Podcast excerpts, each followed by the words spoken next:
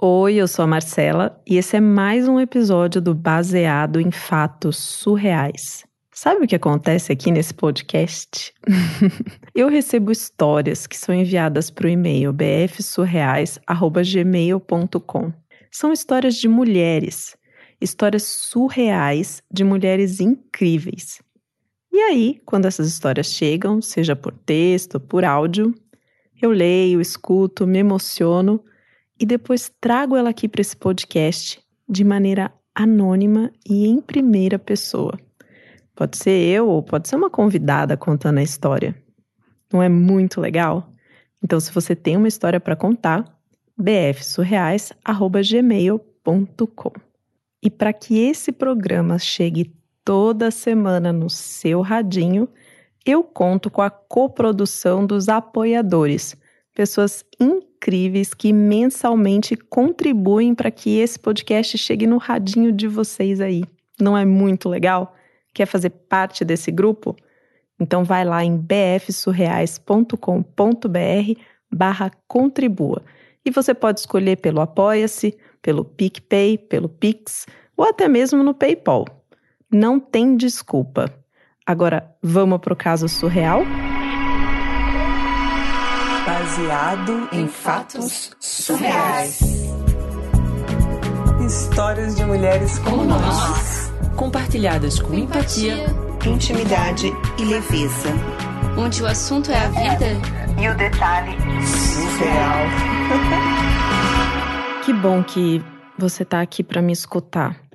Essa, essa história que eu vou te contar, eu, eu não vou dizer assim que foi uma vez só, sabe? Porque já aconteceu coisa semelhante outras vezes, assim. Na verdade, vez ou outra ainda acontece. Só que nesse caso específico eu fiquei bem marcada, e isso aconteceu há uns anos atrás. Há uns bons anos atrás, na verdade. Só que antes de chegar nesses anos atrás, eu preciso te contar de uma lembrança da minha infância, né? Eu me lembro que às vezes eu estava brincando fora de casa, no quintal, com as minhas amigas, ou mesmo sozinha, assim, com uma bola ou com um bichinho, e eu escutava meu nome. Eu escutava chamando meu nome. E aí eu parava de brincar, saía correndo, entrava em casa esbaforida assim: Mãe, mãe, vó, vocês me chamaram? E o que, que vocês querem comigo? Só que elas diziam que não, elas não tinham me chamado. Eu achava aquilo meio estranho e voltava a brincar, mas enfim, volta e meia eu escutava vozes. Eu escutava alguém chamando o meu nome. E eu cresci desse jeito. E a minha avó, muito sábia, dizia assim que é melhor não perguntar muito. Deixa como tá, ignora e segue sua vida. Bom, aí eu cresci, né? eu cresci e quando eu casei, eu fui viver em outro estado. A gente resolveu se mudar. E foi para um, um lugar longe, assim, da família, onde a gente não conhecia ninguém. E acabava que eu ficava sozinha em casa, sabe? Porque meu marido, ele trabalhava às vezes à noite, de acordo com a escala dele. Lógico que eu tinha medo, né? Não era uma coisa, como que eu posso dizer, não era o mais confortável de tudo. Só que eu não tinha o que fazer, né? Tipo, o que, que eu vou fazer? Então, o tempo foi passando e eu fui lidando com essa sensação de ficar sozinha em casa. Eu fui fazendo coisas, né? Ocupando esse meu tempo e sempre tomava um cuidado, assim, antes de dormir, de parar uns minutinhos, dar uma relaxada para poder dormir tranquila e sabendo que eu estava protegida mesmo sozinha ali na minha casa. Certa noite, numa dessas em que meu marido não estava em casa e eu tinha ido dormir sozinha, no meio do sono eu despertei e eu despertei porque eu escutei o barulho da televisão ligada na sala. E aí eu levantei, andei até a sala, dei uma olhada assim, para tentar entender se tinha alguém lá, e não tinha ninguém. E apesar da TV estar tá ligada, quando eu cheguei, não tinha nada passando na tela. Tipo, ela só tava ligada, sabe? Fazendo aquele barulho de aparelho eletrônico ligado. Só que aí, do nada, enquanto eu ia desligar a televisão, apareceu a imagem de uma dupla sertaneja na tela. E aí eu parei, olhei, fiquei observando e conheci aqueles dois caras. E não tinha como eles estarem ali cantando na TV, porque um deles estava muito doente. Assim, doente terminal já. Tinha sido acometido por um câncer muito raro e muito horroroso, assim. E eu fiquei olhando, aí consegui pegar o controle, comecei a apertar o botão para tentar desligar. E eu apertava e, e nada acontecia com a TV assim. Ela continuava naquela imagem, os dois cantando. De repente, a imagem desapareceu e ficou aquele chuvisco na tela. Como se ela tivesse fora do ar. Então, na sequência, ela voltou a sintonizar. E aí apareceu somente o cantor que estava muito doente. E ele estava num terno branco, sorrindo e cantando uma das canções deles, só que sozinho. E aí a música acabou e a TV desligou sozinha. E eu fiquei ali, olhando e pensando em tudo aquilo que tinha acabado de acontecer. Claro que eu não consegui dormir depois nessa noite, né? Quando meu marido chegou, eu ainda estava lá com os olhos estatelados. Tava tentando entender o que tinha acontecido. Bom, e aí, quando eu fui ver o jornal, o que que acontece? Aquele cantor tinha falecido naquela noite. Isso foi em 1998. E meu marido não estava entendendo nada o que, que eu estava falando, porque eu fui tentar explicar para ele o que tinha acontecido na noite, enfim, ele achou que eu tinha tido um sonho, sério, não acreditou muito. Isso foi em 98. Passou uns anos assim, e a minha avó, por parte de pai, estava bem doente, sabe? Bem doente. Era claro para a família que tinha chegado a hora dela e que ela não ia resistir, sabe? E eu fui a primeira neta, sabe? Tipo, aquela que chega assim, estreia a avó. Então ela tinha um apego, uma coisa gostosa e eu tinha uma ligação muito forte com ela. Ai, era, era uma coisa muito boa, assim. Sempre que eu sentia saudade, eu ligava, eu conversava, e não só com a minha avó paterna, eu gostava muito de conversar com a minha avó materna também.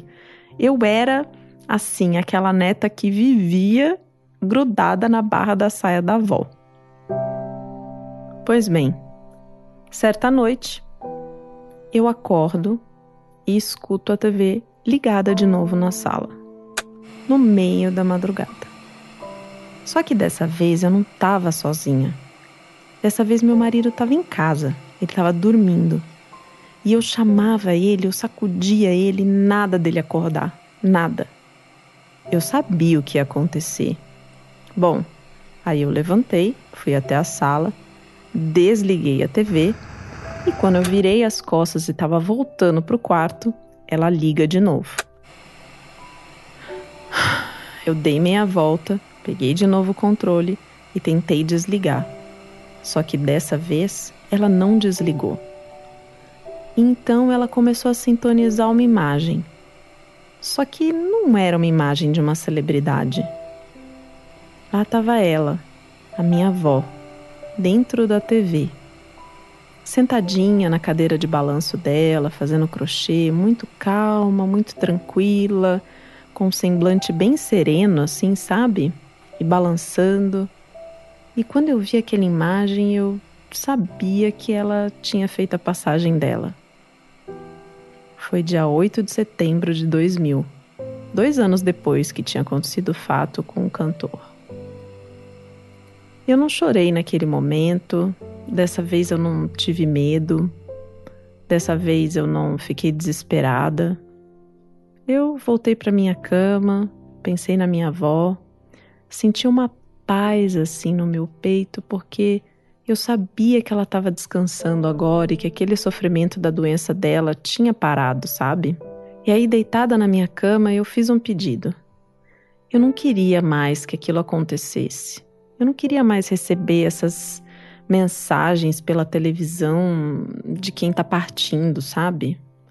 Quando amanheceu o dia, eu liguei para os meus familiares e antes de mais nada eu falei para eles que eu estava em paz, que estava tudo bem, que eu já sabia que a avó tinha feito a passagem. Eu lembro até que eles me perguntaram assim: como você sabe, né? Só que não fazia sentido nenhum eu contar essa história de uma TV transmitindo a passagem de pessoas no meio da madrugada, né? Meu corpo, ai, ele arrepia todo ainda quando eu passo perto de algum lugar, ou às vezes quando as árvores começam a balançar, mesmo quando não tem vento, ou enfim, quando eu sinto uma presença assim. Mas eu sigo o meu caminho, peço licença, seguro na mão de Deus e vou. Eu aprendi que eu tenho esse lado conectado com o mundo espiritual. Ele se manifesta de uma maneira bem forte até, só que eu não costumo alimentar, sabe? Eu deixo ele ali acontecendo do jeito dele, mas sem investigar e sem provocar muito. Como eu disse, essas coisas não deixaram de acontecer. Vez ou outra ainda acontece. Só que hoje eu já estou de volta ao meu estado, perto da minha família, e é onde eu tenho o mar, que me ajuda muito a canalizar minha energia, me deixar mais equilibrada, mais tranquila, para que eu possa continuar vivendo em paz.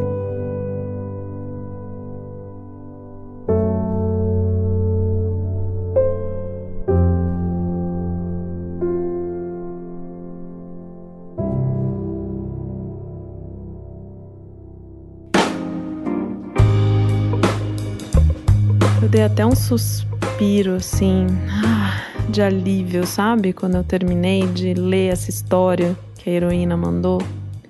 É, eu achei muito bonito a maneira como ela relatou a experiência dela. E eu me identifiquei bastante com essa coisa de ter essa intuição, essa percepção, essa conexão com o mundo espiritual, mas ao mesmo tempo não ir mais a fundo, não, enfim, trabalhar essas questões, né? Eu contei várias coisas para vocês aqui durante esse mês de outubro. Eu vou te dizer que essa noite de novo, essa noite especialmente eu não dormi muito bem.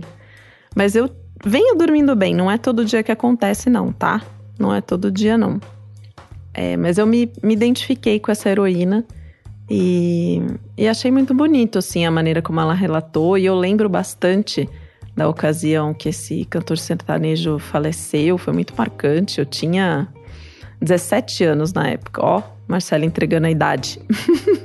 Bom, eu encerro o mês de outubro com os casos surreais, sobrenaturais, mas eu sigo recebendo essas histórias. Inclusive, algumas que eu recebi que não foram para o ar ainda, elas vão ser contadas para os apoiadores. Então, se você quer escutar essas histórias exclusivas, bfsurreais.com.br barra contribua. E se você tem uma história para contar, manda pra cá. E daqui a uma semana eu te encontro aqui no Radinho para mais um episódio. Até o próximo caso surreal.